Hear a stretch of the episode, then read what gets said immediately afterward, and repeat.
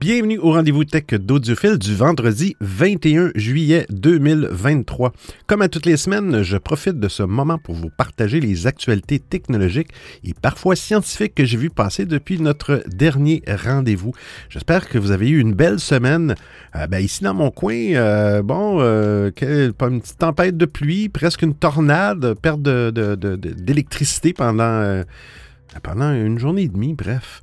Euh, ça a été, euh, ça a été, euh, ça a été spécial, disons. Euh, mais bon, température extrême à travers le monde, oh, c'est rien de rassurant. Hey, mais la, semaine passée, je voulais vous laisser un message à la fin de l'émission. Si euh, ça vous intéresse, euh, on, saute du coq à l'âne, hein, ça vous intéresse d'avoir accès au, nouveau réseau social Blue Sky, hein, qui a été créé par le fondateur de, Twitter, Jack Dorsey. J'ai des, ça, fonctionne encore avec des codes d'invitation, mais j'en ai quelques-uns. Alors, si vous en voulez pour accéder à l'application, au réseau social, contactez-moi Hein. envoyez-moi un courriel, un message vocal avec, avec vos coordonnées, puis ça va faire plaisir de vous en donner un. Et on commence tout de suite avec la première actualité. Bon épisode!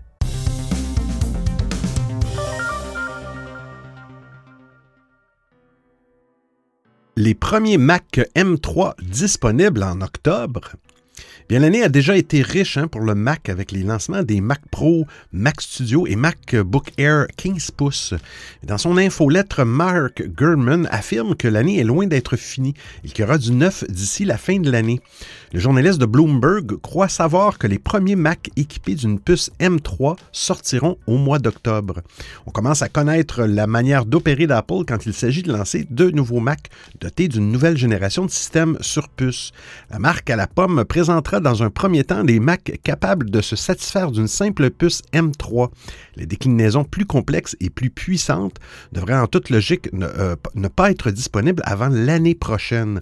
Autrement dit, à l'automne, les machines favorites pour accueillir la puce M3 eh bien, sont le MacBook Air, le MacBook Pro 13 euh, pouces, euh, si ce dernier continue sa, sa vie, sa carrière, et le iMac. la puce M3 devrait être gravée en 3 nanomètres contre un procédé de 5 nanomètres amélioré pour la M2 Pro. Si le nombre de cœurs CPU et GPU devrait rester le même que la M2, on y gagnerait par contre des performances en hausse ainsi qu'une meilleure autonomie. Reste une question à laquelle Mark Gurman ne répond pas. L'arrivée de ces machines fera-t-elle l'objet d'un événement spécial? De temps à autre, Apple organise en octobre un keynote destiné à ses ordinateurs. Cela avait été le cas en 2021, mais pas en 2022. Une chose est certaine, l'arrivée de ces nouveaux ordinateurs devrait coïncider à quelques jours près avec celle de macOS Sonoma.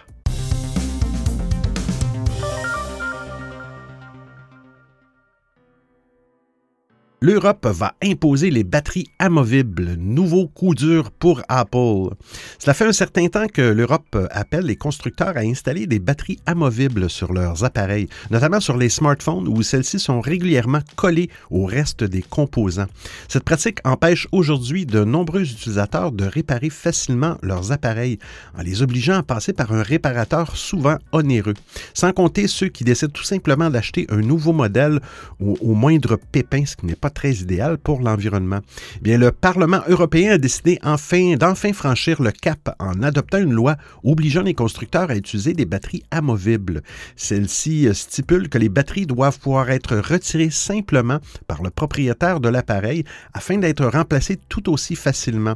Un moyen clair et assumé de lutter contre l'obsolescence programmée en incitant également les utilisateurs à se tourner vers des solutions plus écologiques que l'achat d'un nouvel appareil. Euh, ce n'est d'ailleurs pas la seule mesure prévue par cette loi. Celle-ci stipule en effet euh, les fabricants de batteries devront également s'arranger pour améliorer le taux de recyclage de ces dernières. Parlement espère ainsi, d'ici 2031, 80% euh, du lithium et 95% des autres métaux qui composent les batteries qui devront être réutilisables.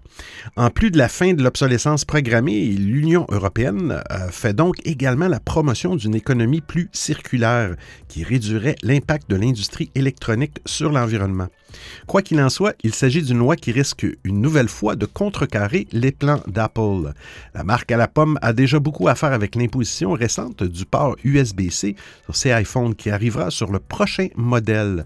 Voici donc un nouvel élément qu'elle devra prendre en compte pour la fabrication de ses futurs appareils. Elle qui ne rechigne pas aujourd'hui à faire payer 119 euros pour le remplacement d'une batterie.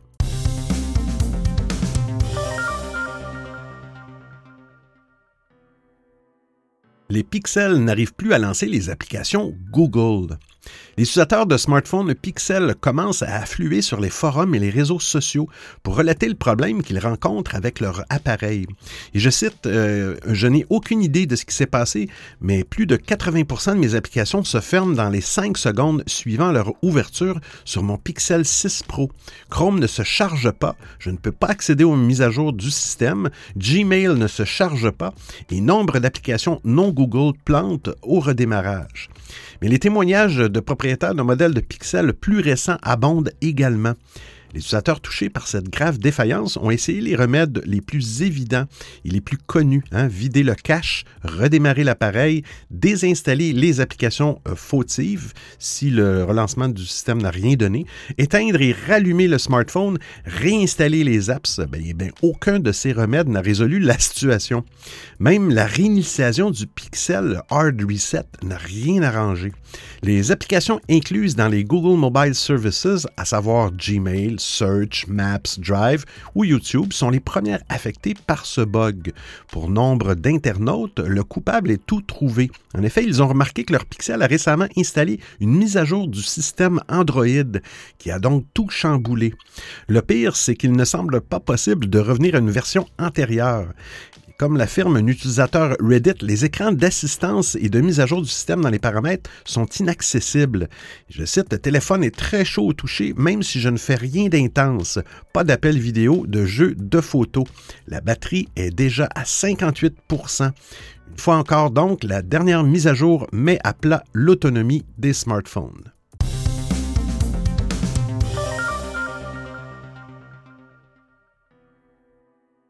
WhatsApp veut masquer les numéros de téléphone. WhatsApp est aujourd'hui l'application de messagerie instantanée la plus populaire au monde. Elle regroupe plus de 2 milliards d'utilisateurs. Wow! Bon nombre d'entre eux sont réunis dans des groupes hein, plus ou moins grands. Au sein de cette masse de personnes, il est parfois préférable de ne pas ou peu communiquer d'informations personnelles. Bien, afin d'éviter que tout un groupe dispose de votre numéro de téléphone, WhatsApp a mis en place une fonctionnalité pour brouiller ce dernier. Mais il existe encore une faille dans ce système. Comme l'explique le site spécialisé euh, WA Beta Info, si vous réagissez à un message dans un groupe, votre numéro de téléphone va alors apparaître. C'est la dernière fonctionnalité où ces données personnelles sont visibles. Dans la dernière version bêta en date de l'application, WhatsApp a essayé de résoudre le problème, faisant du numéro de téléphone une donnée privée. Elle, qui a longtemps servi de point d'entrée dans WhatsApp, n'est aujourd'hui plus qu'une information personnelle au même titre que le nom de l'utilisateur. Toujours selon les informations de WA Beta Info, cette nouvelle fonctionnalité a été en test dans de nombreux groupes ces derniers mois. Elle devrait être lancée pour le grand public d'ici quelques semaines. Selon WhatsApp, ce nouveau filtre de protection devrait permettre de réduire les arnaques au SMS ou encore les appels téléphoniques douteux. Désormais, si une personne avec qui vous échangez sur WhatsApp souhaite connaître votre numéro de téléphone, eh il faudra qu'elle vous le demande. Une fonctionnalité baptisée Partage des coordonnées permet entre autres de communiquer ces informations à un tiers de confiance. Plus largement, WhatsApp travaille depuis plusieurs mois sur la confidentialité des données et la sécurité des utilisateurs sur l'application. WhatsApp est néanmoins dans une position paradoxale. L'entreprise met en place de nombreux filtres pour empêcher le vol de données par des tiers. Mais elle est la première à piocher dans les informations personnelles de ses utilisateurs pour faire du profit. Mark Zuckerberg, que fais-tu, Mark? Cette position ambivalente a été reprochée plusieurs fois à l'entreprise qui n'a jamais donné de réponse publique claire sur le sujet.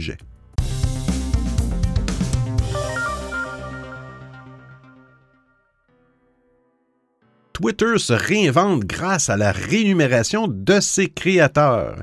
Il n'est plus un secret que le monde du microblogging est en constante évolution. Cependant, Twitter Blue marque un virage décisif dans l'histoire de Twitter. Elon Musk, le célèbre PDG de Tesla et de SpaceX, qui est aussi l'un des utilisateurs les plus influents de la plateforme, avait dévoilé en février ce programme de monétisation. L'idée principale est simple, intégrer des publicités dans les réponses aux tweets des créateurs éligibles et ensuite leur reverser une partie des revenus générés depuis la date du 13 juillet, citoyens de la capitale du microblogging ont reçu des notifications disant qu'ils recevraient leur paiement cumulé depuis février dans les 72 heures. Mais qui sont ces créateurs chanceux? Pour l'instant, il faut remplir plusieurs conditions pour accéder au programme. Tout d'abord, il faut être abonné à Twitter Blue, le service payant qui offre les fonctionnalités supplémentaires, avoir au moins 5 millions d'impressions sur ses tweets au cours des trois derniers mois et respecter les règles de la plateforme. Twitter a indiqué qu'il allait étendre l'éligibilité à plus de créateurs plus tard ce mois-ci. Les premiers créateurs à avoir reçu ce message de Twitter ont partagé leur joie et leur surprise sur la plateforme. Les montants varient, mais certains atteignent des sommes considérables. Par exemple, Benny Johnson, qui est un YouTuber conservateur, a posté qu'il pourrait recevoir près de 10 000 dollars. Hein, le compte Elon Alerts, qui scrute l'activité de Musk sur Twitter, a annoncé que son paiement pourrait atteindre la somme de 2200 dollars. Il est encore difficile de déterminer comment les paiements sont effectués, ni quelle part Twitter garde pour lui-même, mais on dirait bien que la plateforme sera généreuse avec ses créateurs. Une sorte de récompense pour remercier ses actifs qui font de Twitter un lieu où les gens peuvent se connecter, s'informer et se divertir.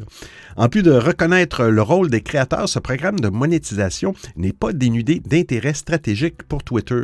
Il s'inscrit aussi dans une méthode pour fidéliser les utilisateurs et faire face à la concurrence. En tout cas, limiter le nombre de tweets visibles pour faire face au niveau extrême de scraping et de manipulation de données reste une initiative risquée prise par M. Musk pour une entreprise dont les revenus proviennent principalement de la publicité. Payer ses créateurs sera-t-elle une initiative suffisante pour relancer la croissance de la plateforme et la rendre plus attractive?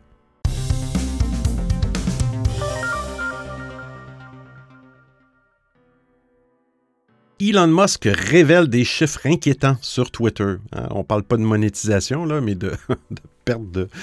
Voilà. Euh, et je cite, nous devons atteindre un flux de trésorerie positif avant d'avoir le luxe de quoi que ce soit d'autre. Hein, en répondant à une utilisatrice sur Twitter, Elon Musk s'est montré très prolixe sur la situation euh, difficile du réseau social. Il indique ainsi, et je cite, Nous avons toujours un flux de trésorerie négatif en raison d'une baisse de 50% des recettes publicitaires et d'un endettement important. Pour rappel, le flux de trésorerie est un terme comptable qui permet de déterminer les sommes entrantes et sortantes sur le compte d'une société.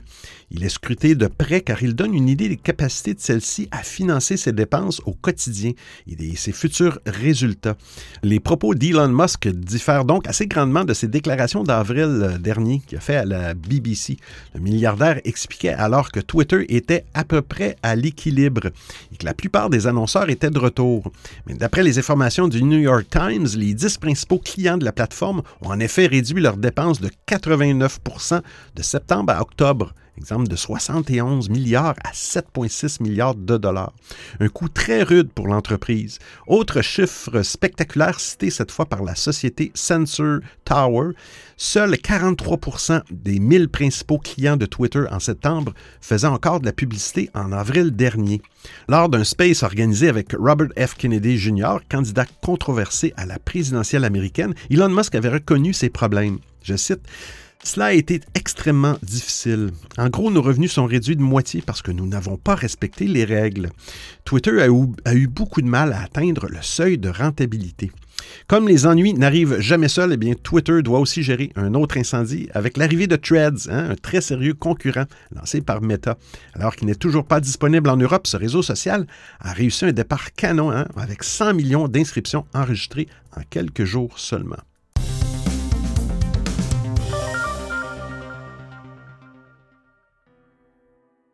Threads permettra finalement d'envoyer des messages privés.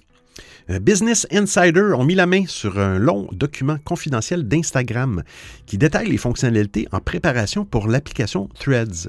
Si l'on sait déjà que Meta va bientôt ajouter un fil d'actualité dédié aux personnes que vous suivez, d'autres fonctionnalités très attendues sont dans les cartons. Parmi elles, Threads prévoirait d'ajouter une section consacrée aux tendances et aux sujets chauds du moment. Avec elle, le réseau social accueillera également des hashtags, s'alignant ici sur le fonctionnement de Twitter. Threads devrait aussi améliorer son système de recherche afin de trouver plus simplement des fils de discussion spécifiques. À la sortie de Threads, le PDG d'Instagram, Adam Mosseri, avait déclaré que l'objectif, et je le cite, n'était pas de créer une nouvelle boîte de réception, mais plutôt de permettre aux utilisateurs d'envoyer des fils de discussion vers d'autres applications. Aucune messagerie privée n'était donc prévue, puisque les utilisateurs pouvaient simplement être redirigés sur Instagram, qui offre lui un onglet dédié aux messages privés. Cependant, le document interne annonce finalement que Threads a changé d'avis et qu'un service de messagerie est bien en préparation. Il semble que les créateurs euh, populaires de l'application aient donné à l'entreprise suffisamment d'informations pour qu'elle donne la, priorité aux messages privés par rapport à d'autres fonctionnalités prévues. Il reste donc maintenant à voir quand cette nouveauté sera déployé sur l'application. Malheureusement, il se pourrait bien que les utilisateurs français n'aient pas l'occasion d'en profiter tout de suite, Meta euh, ayant bloqué l'accès à son application en France. Si vous ne pouvez plus vous connecter, c'est parce que Threads ne devrait à l'origine pas être disponible en Europe. En effet, l'application ne respecte pas encore les règles en vigueur en matière de protection des données, mais les utilisateurs avaient trouvé des solutions de contournement pour installer euh, Threads sur leur téléphone. Meta a donc tourné la vis en attendant de pouvoir officiellement lancer l'application en Europe.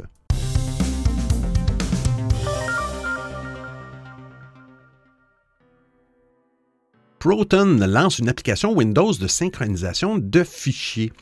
Proton, qui est plus connu pour son service de courriel chiffré de bout en bout, a lancé tout récemment sa solution de stockage basée sur le cloud sur Windows. Jusqu'à présent, le service Proton Drive n'était disponible que via le web et sur mobile, via ses applications iOS et Android. L'entreprise s'était rebaptisée l'année dernière, passant de Proton Mail à Proton, indiquant une réelle volonté euh, d'aller au-delà de l'email. Il y a quelques mois, la société lançait d'ailleurs un gestionnaire de mots de passe. La principale différence entre Proton Drive et d'autres solutions de stockage basées sur le cloud est qu'elle offre un stockage de fichiers gratuit et chiffré par défaut. Ce système proposera aussi toutes les fonctionnalités basiques comme la synchronisation sur plusieurs appareils, les téléchargements pour consultation hors ligne et l'historique des versions. Proton explique avoir constaté que les utilisateurs de la version bêta Windows avaient envoyé cinq fois plus de données que les utilisateurs des apps mobiles et web combinés. La société explique que, plus de 65% de tous les utilisateurs accèdent au service depuis un appareil Windows, ce qui explique probablement pourquoi une app Windows voit aujourd'hui le jour avant une version macOS. Proton affirme que tous les fichiers sont chiffrés avant d'être envoyés sur ses serveurs. Ainsi, même Proton ne peut accéder à ces fichiers.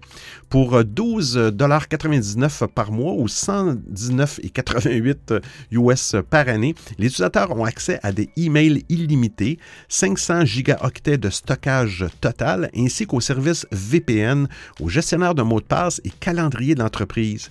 Cette dernière propose aussi une option famille pour un maximum de 6 utilisateurs avec 3 téraoctets de stockage pour 29,99 par mois ou 287,88 dollars américains par année. Hein? C'est précis ça. Pour celles et ceux qui n'ont pas besoin de tout ce stockage ou des autres à côté, Proton a, aussi une offre à 4,99 par mois ou 47,88 par année pour 200 gigaoctets de stockage. Il y a même une offre gratuite avec 1 gigaoctet de stockage. Et si vous décidez de payer pour deux années pleines, vous pouvez économiser encore davantage. Avec cette annonce, Proton Drive a désormais des apps natives pour Windows, iOS et Android.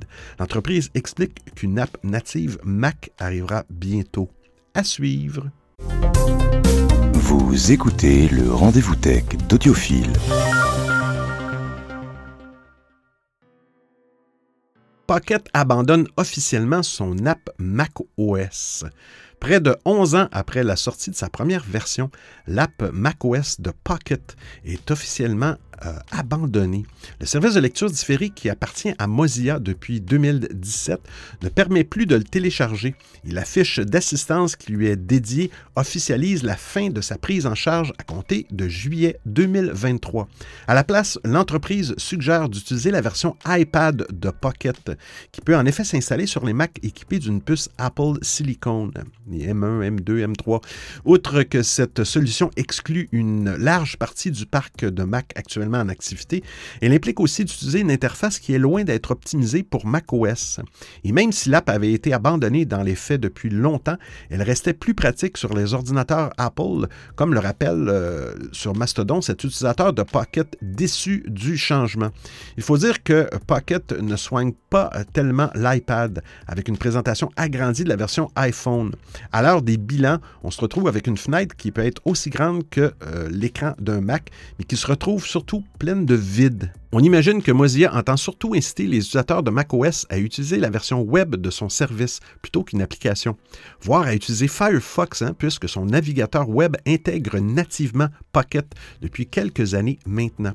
Au passage, rappelons que les comptes Pocket doivent devenir des comptes Mozilla avant le mois d'août choix annoncé par la Fondation il y a plus d'un an. Petite parenthèse, j'utilisais Pocket avant et j'ai découvert Raindrop.io qui est multiplateforme gratuit et beaucoup, plus puissant que Pocket. Alors, c'est un petit clin d'œil hein, pour dire qu'il faut toujours avoir un plan B, peu importe l'application qu'on utilise.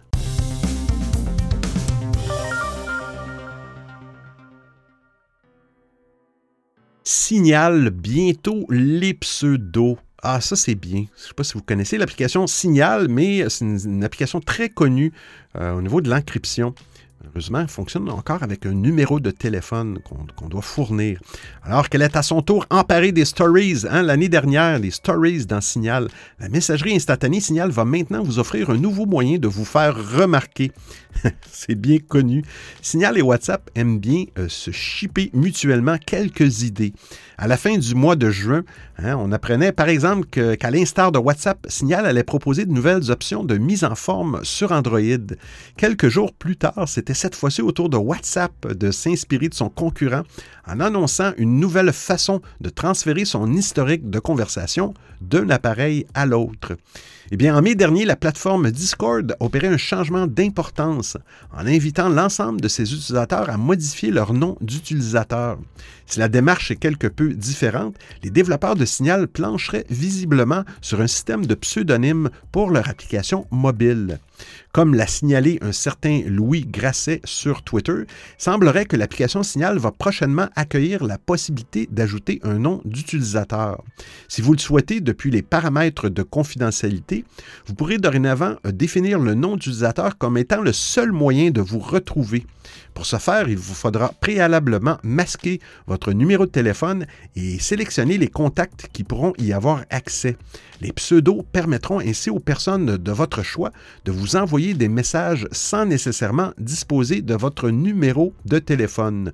Notez que les noms d'utilisateurs ne seront pas affichés publiquement sur le profil de l'utilisateur et que chacun pourra disposer d'un lien unique lui permettant de partager son profil afin de démarrer rapidement une nouvelle conversation. L'on espère que cette fonctionnalité sera prochainement déployée à grande échelle, nous ignorons encore quand cela aura lieu précisément.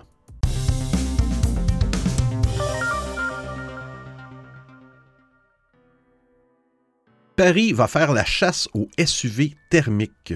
Selon les chiffres officiels, le nombre de SUV dans la capitale française a augmenté de près de 60% au cours des quatre dernières années, avec plus de 170 000 de ces véhicules imposants garés chaque nuit dans les rues parisiennes.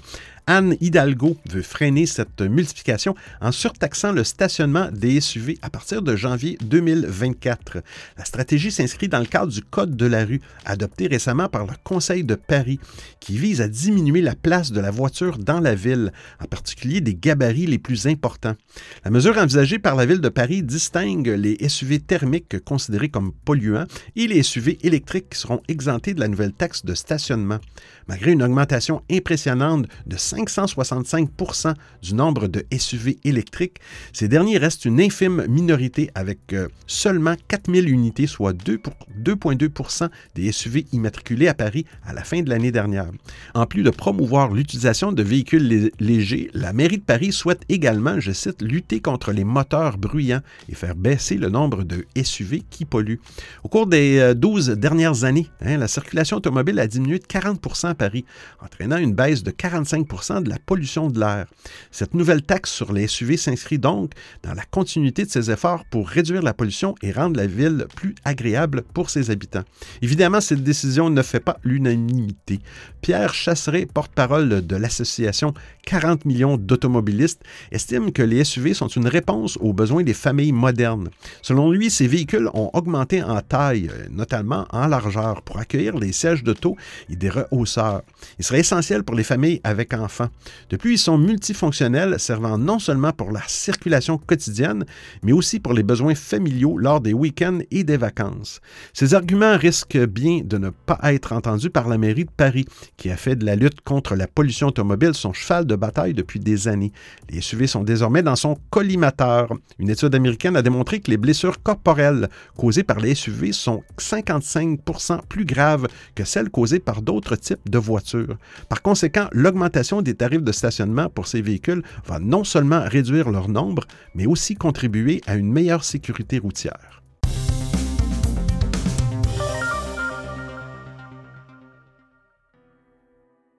Tesla utilise son robot Optimus pour vendre des voitures. Optimus a été présenté pour la première fois en 2021 lors d'un événement où il s'est avéré que le robot n'était finalement qu'un être humain déguisé. Ah, cher Monsieur Musk. Cette première introduction très maladroite avait suscité un certain scepticisme. Cependant, en mai dernier, Tesla a donné le change en dévoilant une vidéo montrant plusieurs unités d'Optimus en mouvement, se déplaçant et manipulant des objets de manière autonome. En attendant de le sur les de montage du constructeur, un Optimus a été exposé à New York. Il ne bouge pas, il ne danse certainement pas. Il s'agit uniquement d'un modèle de présentation destiné à être photographié par des femmes enthousiastes. Avant de faire son apparition à Manhattan, l'Optimus a d'abord été exposé dans des magasins Tesla en Chine. Le constructeur y a expérimenté des expositions statiques de son robot humanoïde dans ses points de vente chinois, suite à l'engouement du public lors de salons commerciaux et d'expositions.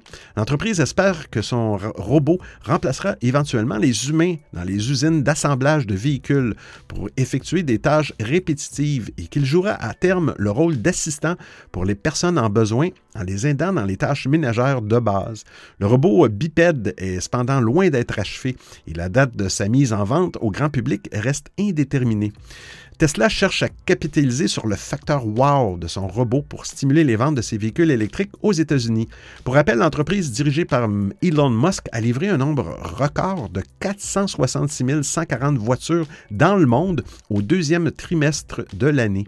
Mais ce n'est pas suffisant, c'est pourquoi tout est bon pour attirer les foules. En Chine, Tesla a ouvert un nouveau type de showroom à Chengdu appelé Giga Laboratory qui expose des voitures blanches, des robots d'assemblage, des composants de véhicule électrique et le châssis d'une Model 3 suspendu au plafond comme s'il était en cours de fabrication sur place. Cette expérience d'exposition d'Optimus s'est manifestement révélée fructueuse en Asie, puisque le robot humanoïde a également fait son apparition dans un magasin Tesla aux États-Unis. Il est dès lors assez probable que le constructeur multiplie les apparitions d'Optimus dans ses autres showrooms américains, toujours pour dynamiser les ventes et pourquoi pas ailleurs dans le monde.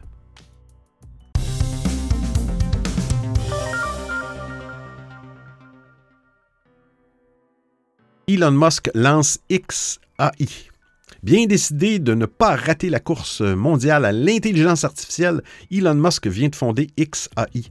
Sa nouvelle euh, société spécialisée dans l'intelligence artificielle a pour mission, euh, je cite, de comprendre la vraie nature de l'univers. Selon sa description officielle, elle a aussi surtout pour objectif de contrer OpenAI et son célèbre chatbot ChatGPT, qui vient d'ailleurs de recevoir une nouvelle mise à jour. Elon Musk est en pleine guerre avec Mark Zuckerberg, hein, mais ça, ça n'empêche pas le patron de Tesla de se lancer à son tour dans l'intelligence artificielle. La concurrence devient rude sur le marché de l'IA. Rien que cette semaine, Anthropic a lancé la nouvelle génération de son chatbot Claude, qui a le potentiel de rivaliser avec ChatGPT.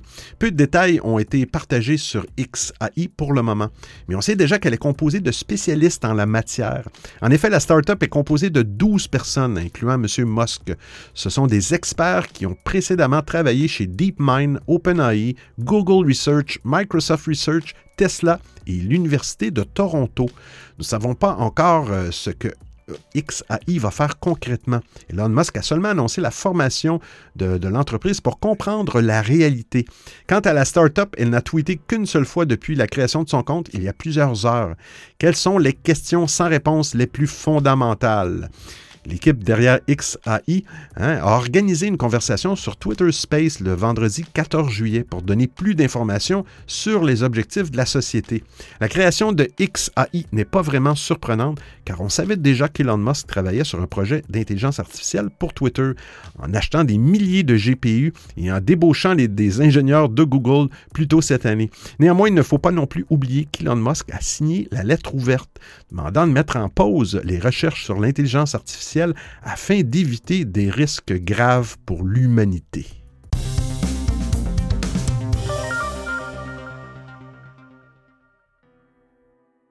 Les studios d'Hollywood veulent des répliques d'intelligence artificielle gratuites.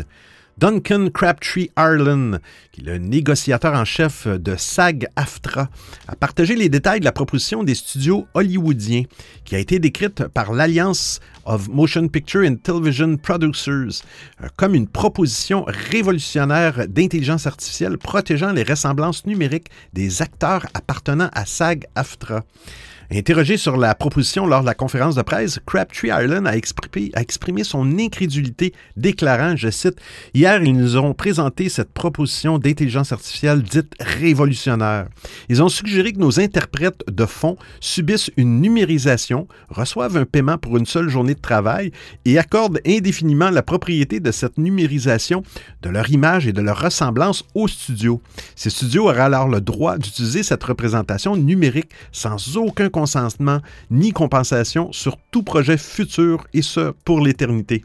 Hein, S'ils pensent qu'il s'agit d'une proposition révolutionnaire, eh bien, je leur suggère de réévaluer leur point de vue. L'intégration de l'intelligence artificielle générative a été une question controversée dans les négociations en cours entre les deux parties, avec ses implications s'étendant au-delà de la grève actuelle des acteurs et jouant également un rôle important dans la grève des écrivains.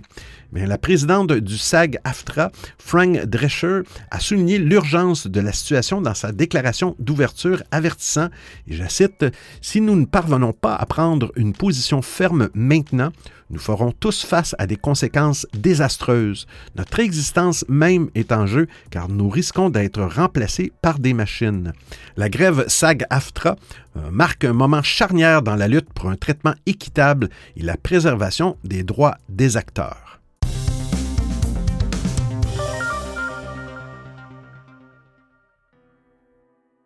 Une seule prise de sang pour détecter 25 cancers. En Inde, Epigeneris Biotech vient de mettre au point un test sanguin révolutionnaire. Avec leur nouveau protocole HRC, l'entreprise est capable de détecter la présence d'une tumeur avant même qu'elle ne se forme et soit visible à l'imagerie médicale. Cette avancée tonitruante a fait la une des journaux spécialisés. Des résultats d'essais cliniques ont été publiés dans la revue médicale Steam Cells début mars avant d'être repris par le New York Times. Au cours de cet essai ce sont près de 1000 patients qui ont donné un peu de leur sang pour la science. Selon le fondateur de l'entreprise, Ashish Tripathi, euh, les résultats étaient encore meilleurs que prévu. Je cite, Nous n'avons pas eu le moindre faux négatif, ni même un faux positif. Sur le millier de personnes analysées, certaines souffraient d'un cancer du sein, d'autres au poumon et encore un autre au pancréas. Malgré les nuances techniques entre toutes ces maladies, le test sanguin a réussi à tirer son épingle du jeu à chaque fois, repérant les personnes malades de celles en bonne santé et permettant une analyse précise de leur cancer. Toujours selon le fondateur de l'entreprise, ce nouveau processus de test doit permettre de repérer des cellules cancéreuses jusqu'à 18 mois avant l'apparition d'une tumeur. Avec un tel niveau de précision, le test sanguin devrait permettre de sauver de nombreuses vies. Dans la lutte face au cancer, la détection est un sujet prédominant. Les cancers peuvent être combattus avec différentes techniques médicales, mais il faut en amont avoir conscience de l'arrivée de cette maladie. La plupart, des cancers sont détectés au stade 2 ou 3. Il est alors bien avancé et certaines personnes ne peuvent pas lutter contre sa prolifération dans l'organisme. Pour avoir une chance de gagner, les médecins se battent pour faire de la prévention et du dépistage. Plus un cancer est repéré tôt, plus les chances de guérison seront hautes. Face aux très bons résultats de ce nouveau protocole, eh certains hôpitaux ont décidé d'utiliser le test sanguin HRC pour détecter des cancers. C'est notamment le cas au Royaume-Uni, où plusieurs centres de santé ont décidé de faire partie de la première ligne de testeurs en conditions réelles. De l'autre côté de la Manche, l'arrivée d'un tel protocole en France est plus lente. En effet, les instances en charge de l'importation d'une nouvelle méthode sont beaucoup moins souples que chez les voisins britanniques. La France garde cependant un œil sur les avancées et les résultats des premiers tests dans des hôpitaux anglais. Alors j'espère que vous appréciez le format et le contenu de l'émission. Si vous avez des suggestions d'actualité, des commentaires, vous voulez m'envoyer un message audio ou simplement me payer un café, eh bien c'est très simple. Vous trouverez tous les liens sur www.audiophile.com. Il y a même une section nommée Docu, le rendez-vous tech d'audiophile intégral avec l'ensemble des références web ou liens URL. Et je vous remercie de m'avoir prêté vos oreilles pendant l'écoute de cet épisode. Et c'est terminé pour aujourd'hui. Hein? Alors, je répète, hein, je répète euh, l'invitation du début. Si vous voulez euh, euh, explorer le réseau social Blue Sky et vous voulez avoir un code d'invitation, contactez-moi, un courriel, un message. Ça va faire plaisir de vous en procurer un. Il m'en reste quelques-uns. Et, pour ceux que ça n'intéresse pas, ben, restez quand même de bonne humeur. Il hein. ne faut pas être triste parce que vous savez pourquoi il ne faut pas être triste. Hein? Parce qu'on se retrouve la semaine prochaine pour un autre épisode du Rendez-vous Tech d'Audiophile. D'ici là, portez-vous bien. Ciao, ciao tout le monde.